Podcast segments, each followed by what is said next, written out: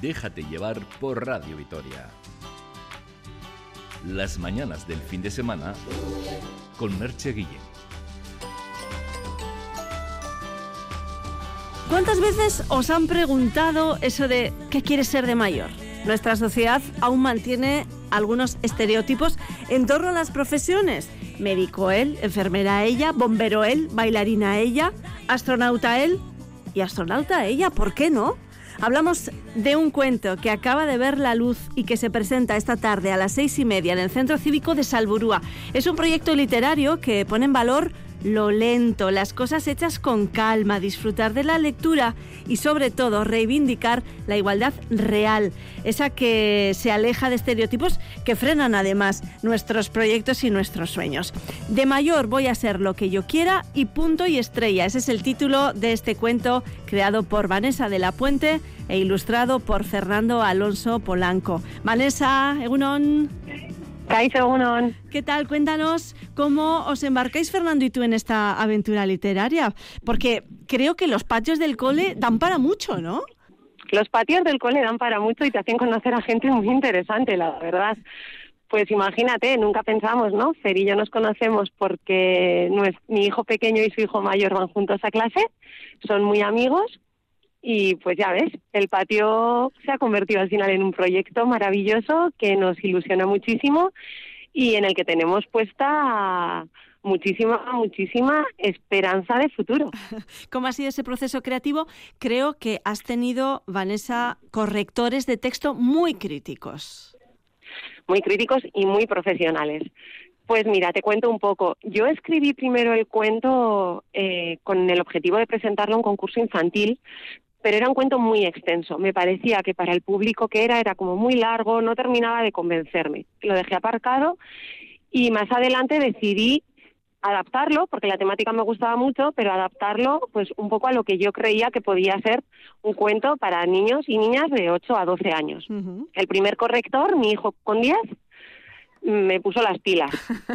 Eh, yo creo que nunca había tenido un examen con tanto rojo. Y el segundo corrector fue un niño de ocho años, porque claro, tienes que adaptarlo a todos y me volvió a poner las pilas otra vez. Entonces he aprendido mucho, pero te voy a ser sincera, les he hecho caso. Hombre, es que eso es, una, eso es inteligente también por tu parte, ¿eh? hacerles caso realmente, porque son, es tu público, claro. Efectivamente, la verdad es que no tienen nada que ver escribir para adultos, escribir para niños. ¿eh? No me imaginaba eh, que pudiera llegar a ser tan complejo adaptar el lenguaje a ellos, porque claro, ellos no leen entre líneas, sarcasmo, ironía y todas estas, todos estos recursos literarios que estamos acostumbrados a ver en las novelas para adultos no se pueden utilizar con ellos. Y con un tema tan sensible como el de, como el de la igualdad, eh, doblemente cuidado, ¿no? Tienes que tener. Cuéntanos, la, la, protagonista es Lucía y ella tiene muy claro lo que quiere ser de mayor y lo cuenta en clase, ¿no? En el cole. ¿Y, qué pasa? Cuéntanos. Bueno, la protagonista es Lucía en castellano y Saro en euskera. Hemos tenido ahí, hemos adaptado un poco los nombres también, pues para adaptarnos al público. Pero sí, la niña en clase cuenta que quiere ser de mayor astronauta y se genera un debate sobre que los astronautas son chicos. Eh, puede parecernos increíble, pero si tú le preguntas a la gente nombres de astronautas, poquitas personas te dirán el nombre de alguna mujer. Así que no vamos a culpar a los niños de clase de, nuestra Lucía y de nuestra Isaro por pensar que los astronautas tienen que ser chicos porque tienen que ser grandes y fuertes, ¿no? Y, entonces, desde ese momento, y gracias a una profesora muy implicada, porque el cuento también pone mucho en valor la importancia de la implicación del profesorado que yo creo que es una profesión eh, en la que mm, hay que estar tan muy motivado todos los días que yo creo que tienes que tener una vocación muy grande, ¿no? Esta niña tiene suerte, su profesora está muy motivada y, sobre todo se marca el objetivo de, romper los estereotipos que hay en las cabecitas de su clase. Y lo que como es un cuento infantil, sí, sí Dime, dime. No, no, eso, que las no, profesiones... como es un cuento infantil, ¿no? Al final, pues tienes que rodearlo también de un ambiente mágico, porque claro, es un cuento educativo, pero sobre todo es un cuento divertido. Y si a eso le añades además la ilustración, pues bueno, eh, es ya el, broche redondo. Fernando Fernando Alonso Polanco, ¿ya, ¿ya has parado el coche? ¿Has aparcado ya? Egunon, buenos días. Bye. Egunon, buenos días, ya estamos. Sí, bueno. Eh, Fernando es la otra pata de este, de este proyecto eh, en forma de de, libro gracias a sus ilustraciones. Fernando, ¿cómo ha sido ese trabajo de ilustración? Porque eh, siempre pienso lo mismo cuando veo un, un libro infantil eh, y es la, la, medida entre ilustración y texto o cómo ilustrar sin, sin desvelar del todo el texto. No sé, ¿cómo, cómo ha sido ese, esa propuesta tuya, Fernando? Cuéntanos. Sí, pues tienes toda, tienes toda la razón. Hay que hay que pensar, hay que leerse bien el libro y hay que transmitir lo que en este caso la escritora Vanessa quiere contar, pero lo que dices tiene que ser dibujos atractivos para, para niños, tienes que adaptar el estilo y tienes que mostrar, pero lo justo, dejando sorpresas para cuando el momento cuando el momento oportuno llega.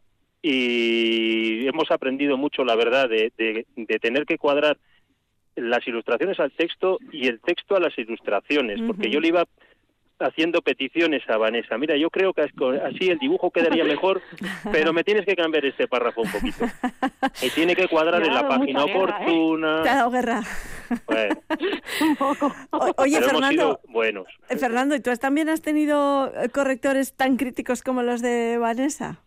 He tenido asesores. También ah, mis, hijos, pues, pues en algún momento, pues les decía, ¿qué te parece esto? ¿O qué te parece este color o este color? ¿Cuál te cuál llama la atención? Entonces aquí he tenido aquí que están a mi lado en estos momentos, pero aquí están mis asesores conmigo y, Qué bien. han funcionado, ha funcionado también. Hombre, ese es un valor añadido también, ¿eh? tener la oportunidad, ¿verdad? Lo que decís, de chequear ese, ese proyecto previamente con, con personas que, que, lo van a utilizar.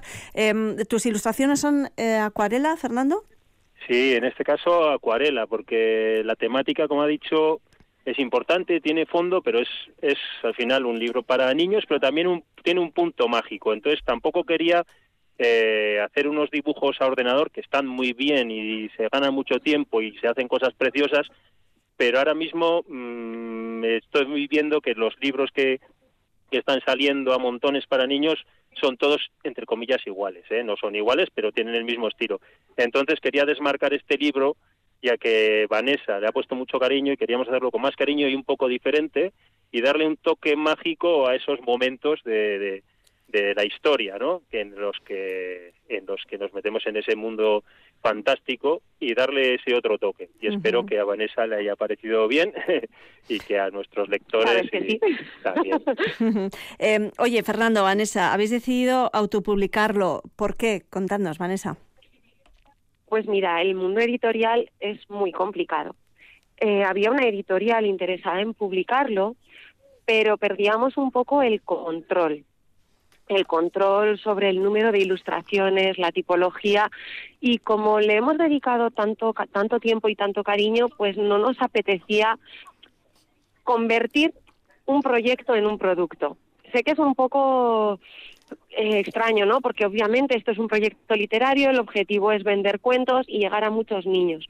Pero no queríamos que algo que para nosotros es tan especial, además es el primer proyecto en el que colaboramos juntos, que estoy convencida de que no va a ser el último, pero no queríamos que se convirtiera en un producto de marketing, en un libro más de las estanterías en las librerías.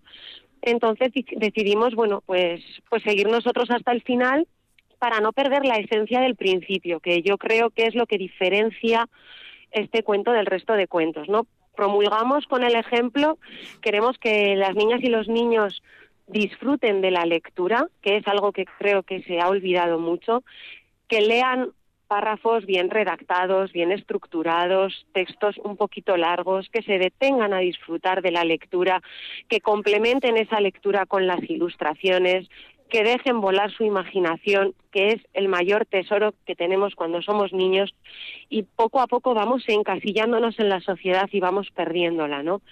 Así que apostamos por nosotros mismos y por nuestros pequeños asesores, que yo creo que igual de marketing no saben tanto como los grandes profesionales, pero sí de infancia. Sí, desde luego, desde luego.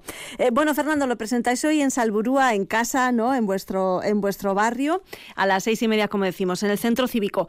¿Y después qué? Después, ¿cómo, cómo va a ser esa, bueno, esa, esa presentación? No sé si vais a ir a otros centros cívicos, a colegios, ¿cómo os habéis planteado eh, la difusión?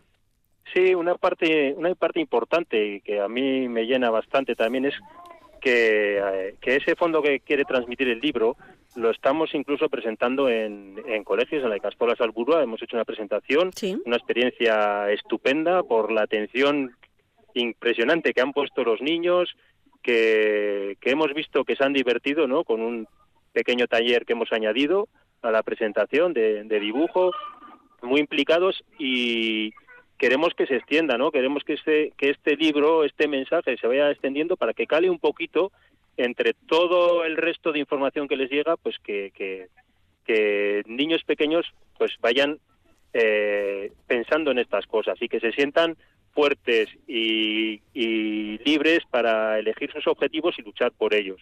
Entonces, en representaciones en, en colegios, eh, talleres, en centros cívicos, etcétera, pues queremos seguir empujando y promocionando el libro para que efectivamente también se venda, pero con el objetivo de que de que se venda, que llegue muchas personas y nos dé fuerzas también a nosotros para continuar este este proyecto. Queremos que tenga éxito para hacernos seguir a nosotros y seguir intentando mandar este tipo de mensajes.